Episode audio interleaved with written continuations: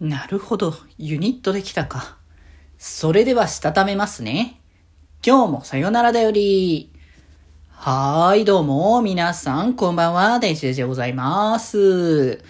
はい、この番組は、今日という日に、さよならという気持ちを込め、聞いてくださる皆様にお手紙を綴るように、僕、デジデジがお話ししていきたいと思います。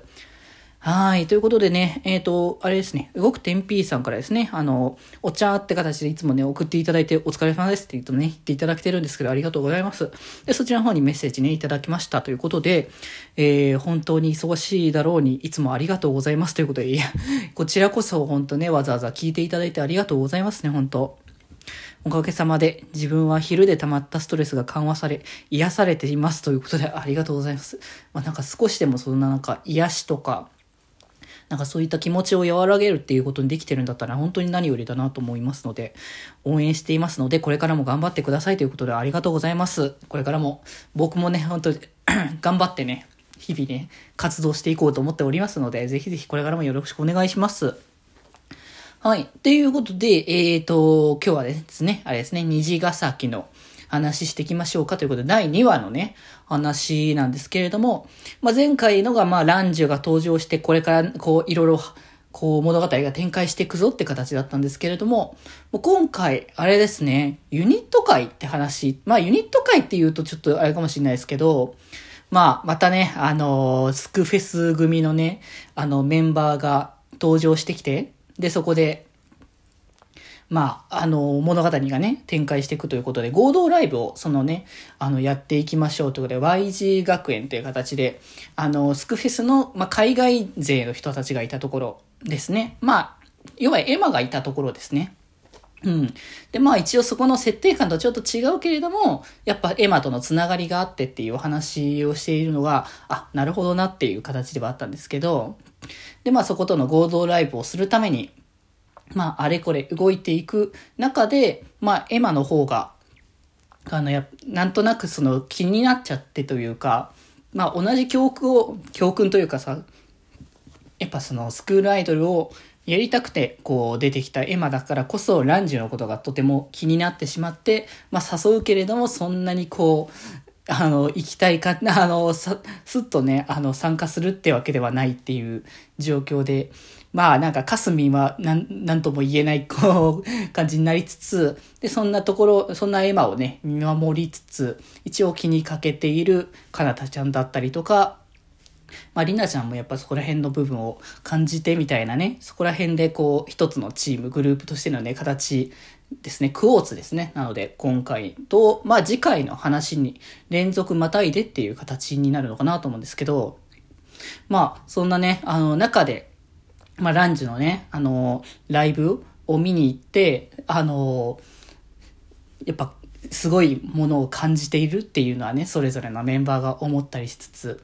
で、そこからなんか、ランジに誘われて、こう、ランジのお家に遊びに行かせてもらったりとか、あ、なんかこういう的には、あの、友好的な関係性ではあるんだなっていうような、なんか改めてあそこで感じた部分ではあったんだよね。なんかライバルとは言いつつ、やっぱりランジも、すごいやっぱ、二次学に憧れを持った上で遊びに来たっていうか、その、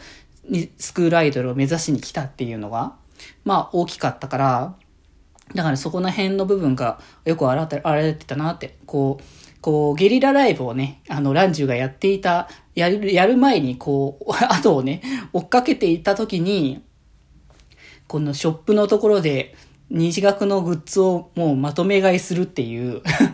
もうこれはまさに本当に好きなんだな、二次学のことっていうのは伝わってくるし、別に嫌いっていう表現じゃなくて、あの、単純にこう、向き合い方というか、方向性っていうことなのかなって。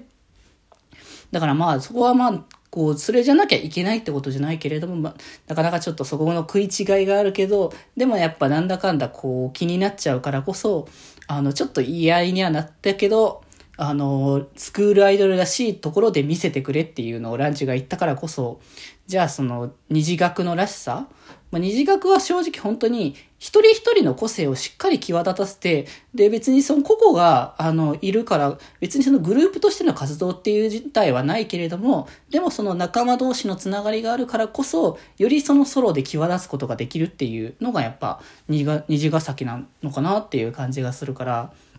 まあ、そこで、まあ、二次学らしい良さを表現するために、あの、い、あの、まあ、ユニットで今回のその合同ライブに参加してみて、その、こう、チームでやるというか、その、同好会っていうものの、まあ、良さをこう、ランチに感じてもらうっていうことをするというので、まあ、次回へ繋がるっていう形で、なるほど、こういう感じにこう、ユニットのこう、シフトの仕方もすごい自然体だなと思って、なんかだから無理やり組むっていうよりかは、こう、キャラクター性とか加味した上での物語の展開と、こう、それで一緒に共感するチーム名って、チーム的な形はなんか自然体だなっていうのはね、まあ感じたから、それはそれでね、こう面白いなって思ったので、いや次回はだからクォーツのライブシーンがあるのかなって思うと、かなりね、ワクワクするものではあるので、またソロのなんかパフォーマンスの MV とはど、どんななんか表現の仕方が違ったのかなっていうところもね、結構気になりながら、あの、見ていきたいかなと思いますので、来週も楽しみに、ね、見ていきましょうね、ということで、あ、そうだとあれですね、まあ二次学じゃないですけど、あの、デジモンモンのゴーストゲームが、あの、来週から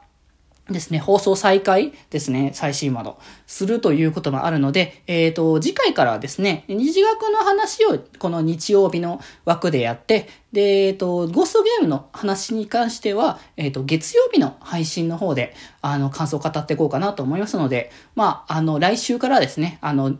日月とね、まあ、アニメ語り連続という形になりますので ぜひぜひお楽しみにということで今日はこんなところです。それではまた明日バイバーイ